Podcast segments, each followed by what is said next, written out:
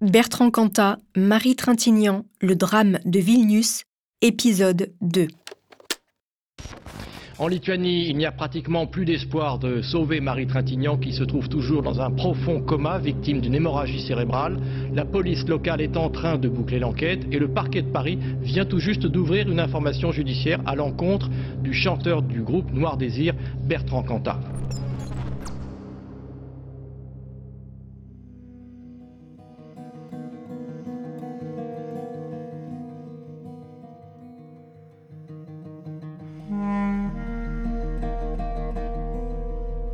Marie Trintignant est dans le coma à l'hôpital de Vilnius.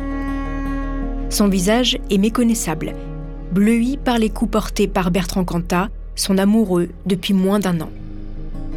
Au moment des faits, Marie était en plein tournage d'un téléfilm réalisé par sa mère, Nadine Trintignant. Pour toute l'équipe, c'est le choc. Le tournage était sur le point de se terminer.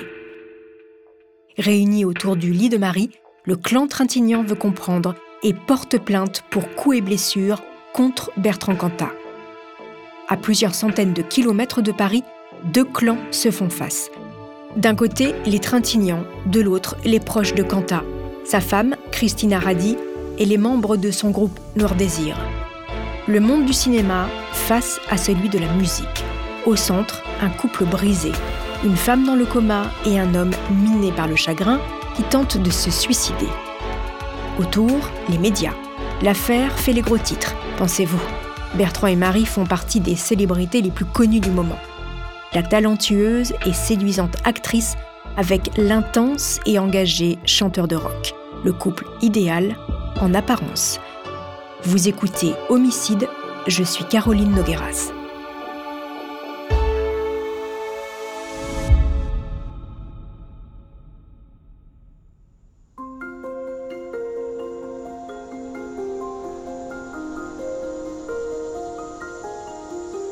Nous sommes le 3 juillet 2002 à Vaison-la-Romaine dans le Vaucluse. Les cigales chantent, les enfants s'éclaboussent dans les rivières, les plus grands profitent du soleil en terrasse. Des petits plaisirs simples de l'été. Mais tout le monde n'est pas encore en vacances. Marie Trintignant s'apprête à jouer Janis Joplin dans le nouveau film de son mari Samuel Benchetrit. Un rôle rock comme à son habitude, très professionnelle, l'actrice veut saisir tous les aspects de son personnage, se glisser dans sa peau le temps du tournage. Une de ses copines, assistante réalisatrice et photographe, Anne, lui propose de l'accompagner voir le concert de son frère, Bertrand Cantat, du groupe Noir Désir. Depuis 20 ans, le rock en France, c'est eux. Marie est subjuguée hypnotisé par la puissance scénique du chanteur. Agrippé au micro avec ses deux mains pleines de bagues, les yeux fermés, la mâchoire serrée, il chante totalement habité par ses chansons. Il semble carrément en transe pendant certains morceaux, exalté, transpirant. Toujours en jean, t-shirt noir, il est simple et tellement charismatique. Après le concert, les deux copines rejoignent le groupe en loge. Anne présente Bertrand à Marie. Ils ne se connaissent pas, ne se sont jamais vus. Tous les deux ne sont pas vraiment du même monde. Mais quand leurs regards se croisent, c'est une évidence, un vrai coup de foudre. Dans un article de l'Obs, Anne raconte Je n'avais jamais pensé qu'ils pourraient tomber amoureux. Je sentais simplement qu'ils auraient des choses à se dire. Ils partageaient le même genre d'humour, de générosité, le même goût pour la poésie. En fait, ce qui s'est passé après le concert a été hallucinant. Tous les gens présents s'en sont rendus compte. Soudain, ils avaient 12 ans d'âge mental, ils n'osaient pas se regarder. Jamais je n'avais vu mon frère comme ça. Marie, qui faisait le clown d'habitude, se comportait comme une petite fille timide. C'était léger, c'était une fête.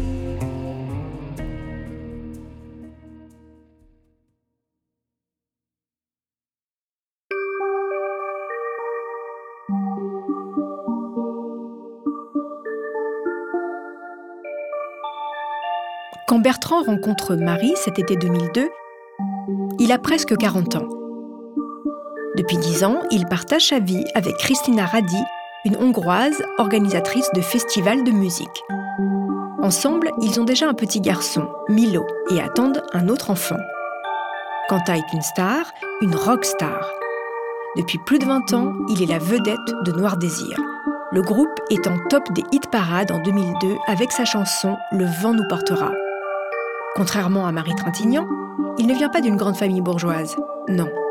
Chez les Quentin, c'est plutôt modeste. On est ouvrier de père en fils depuis des générations. Pour s'élever socialement, le père de Bertrand s'est engagé dans l'armée comme parachutiste. Les trois enfants de la famille, Bertrand, Xavier et Anne, grandissent donc au rythme des déménagements successifs, de HLM en HLM. Chez les Cantas, ça file droit. Impossible pour les enfants de passer à côté des nombreux livres de l'appartement et des discussions politiques au repas. Bertrand découvre le rock avec ses copains de lycée. Contre l'avis de ses parents, il lâche tout pour la musique. À 18 ans, il quitte le foyer familial pour vivre de sa passion et de liberté. Ce qui lui plaît, c'est de transformer ses tourments et ses idées en chansons.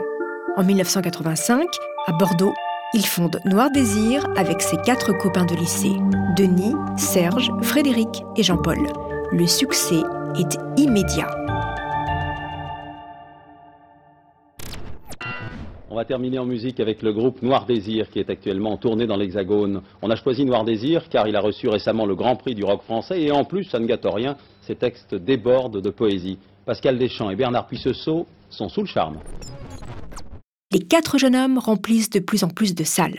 En quelques années, ils se hissent au rang de stars. Leur musique et leur militantisme séduisent. On n'est pas le groupe de rock en France, je supporte pas cette définition. La douce révolution des Girondins. Ils sont maîtres de leur temps. Ils possèdent un son qui leur confère une place à part. Le chanteur avait failli perdre sa voix à force de crier sa rage, de faire rugir les orages. Place aux éclaircies. Politiquement à gauche, ils s'engagent contre le Front National, contre le capitalisme, contre le racisme. Et c'est toujours Bertrand qui prend la parole. Les autres l'entourent, sagement et solidaires. Comme ce jour de 2002, Noir Désir vient de remporter une victoire de la musique. Sur scène et en direct sur France 2, Bertrand n'hésite pas à s'en prendre à sa propre maison de disques. Camarade PDG, tu permets que je t'appelle camarade, je suis obligé de te tutoyer par la même occasion, c'est d'usage. Et puis c'est mieux que au grand Jean-Marie Messier, commandeur des communicants, et puis des autres aussi, par la grâce de la Sainte.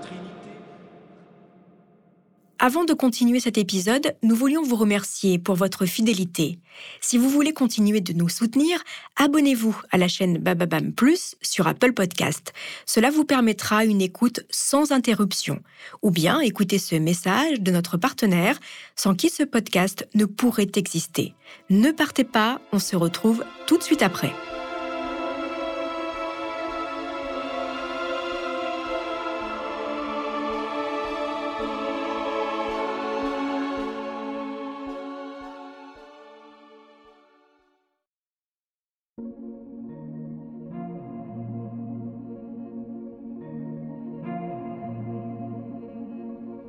L'été 2002, Marie Trintignant, envoûtée par l'homme et par l'artiste, retourne deux fois le voir en concert. À ce moment-là, son mariage avec Samuel Benchetrit bat de l'aile. Après quatre ans de relation, Marie s'ennuie. Et en amour, elle n'est pas du genre routinière. Quand ça ne va plus, elle rompt, mais tâche toujours de rester en bon terme avec ses ex, qui sont aussi les pères de ses enfants. Ce n'est pas la première fois qu'elle quitte un homme pour un autre. Bertrand Cantat finit par quitter Christina, qui vient pourtant d'accoucher de leur petite fille, Alice. La jeune maman n'a pas vraiment le choix, l'amour de Bertrand pour Marie est si fort. Impossible de faire autrement, le chanteur et l'actrice ne peuvent déjà plus se passer l'un de l'autre. Ils s'envoient quotidiennement des tas de messages enflammés et passent des heures au téléphone. Pour vivre pleinement leur histoire, Bertrand quitte Bordeaux et vient s'installer dans la maison parisienne de Marie. Les mois passent dans la légèreté d'un amour naissant et passionnel. Quand arrive le mois de mai 2003, Marie doit s'envoler pour la Lituanie pendant deux mois. Évidemment, Bertrand l'accompagne.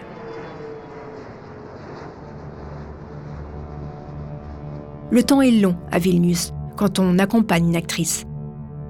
Après dix mois de relation, le chanteur découvre la vraie vie de Marie. Il ne l'a plus pour lui tout seul, il doit la partager avec les autres, avec les caméras. Le rythme de travail, l'organisation avec les ex pour faire venir les quatre garçons de Marie et les deux enfants de Bertrand, tout cela ajoute petit à petit de l'eau dans le gaz. Les deux amoureux sont fatigués, leur idylle n'est plus aussi légère qu'à ses débuts. La jalousie commence à ronger le couple. Christina serait trop présente dans la vie de Bertrand, les ex de Marie, mais aussi toute la famille Trintignant, prendraient beaucoup trop de place dans le quotidien de l'actrice. Le couple étouffe.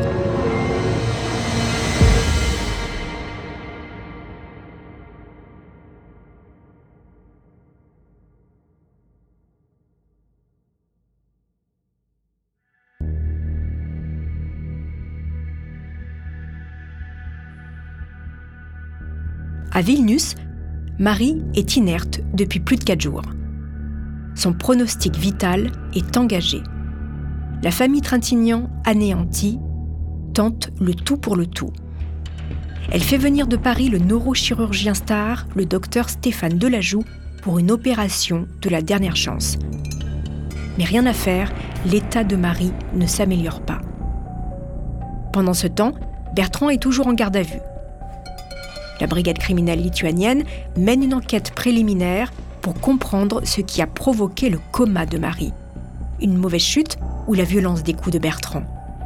Problème, à part le couple, personne ne sait ce qu'il s'est réellement passé dans la suite du 35 Domina Plaza le soir du 26 juillet.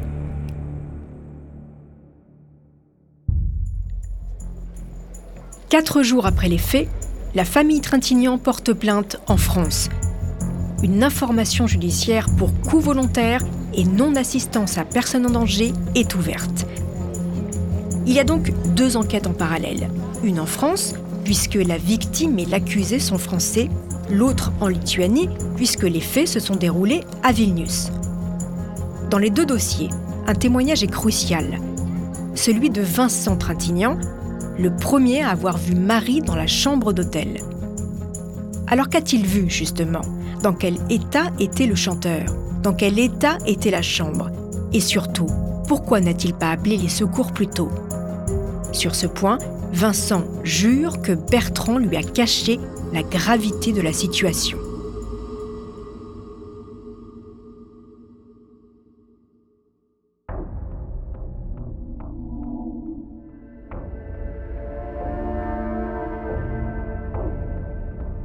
Remis de sa tentative de suicide, Bertrand Cantat comparaît devant le tribunal lituanien. Il l'admet, il a frappé plusieurs fois Marie au visage. Mais il indique aussi que l'actrice est tombée. Je réfute le terme de crime, c'est un accident après une lutte et une folie, mais pas un crime, explique-t-il. La mère et le fils aîné de Marie, Roman Kolinka, ne se tiennent qu'à quelques mètres de lui ils n'ont aucun regard pour Kanta. La voix du chanteur se brise. Je demande pardon à Nadine et aux enfants, dit-il. Un pardon inentendable. Bertrand ne sait pas à ce moment-là que Marie est déjà en état de mort cérébrale.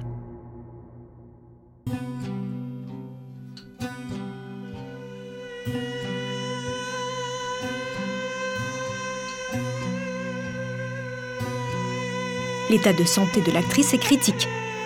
Sa famille souhaite son rapatriement en France pour rapprocher Marie des siens. Sur un brancard, accompagné par sa mère et face à des dizaines de journalistes, mère et fille quittent l'hôpital de Vilnius. Nadine tentant comme elle peut de cacher le visage abîmé de sa fille aux caméras. Nadine Trintignant n'a que ses mains pour protéger le visage de sa fille. Arrivée au Bourget, Marie est transférée à la clinique Hartmann de Neuilly-sur-Seine. Le lendemain, le docteur Delajoux annonce son décès aux médias nationaux. Madame Marie Trintignant est décédée ce matin à 10h20 des suites d'un œdème cérébral, et ce malgré la réanimation poursuivie depuis son arrivée à la clinique Hartmann. Placé en détention provisoire, Bertrand Cantat, dont l'état psychologique est jugé fragile, est hospitalisé. Son avocat lituanien, maître Virginius Papirtis, préfère lui cacher le décès de Marie. Il n'apprendra la mort de l'actrice que quatre jours plus tard.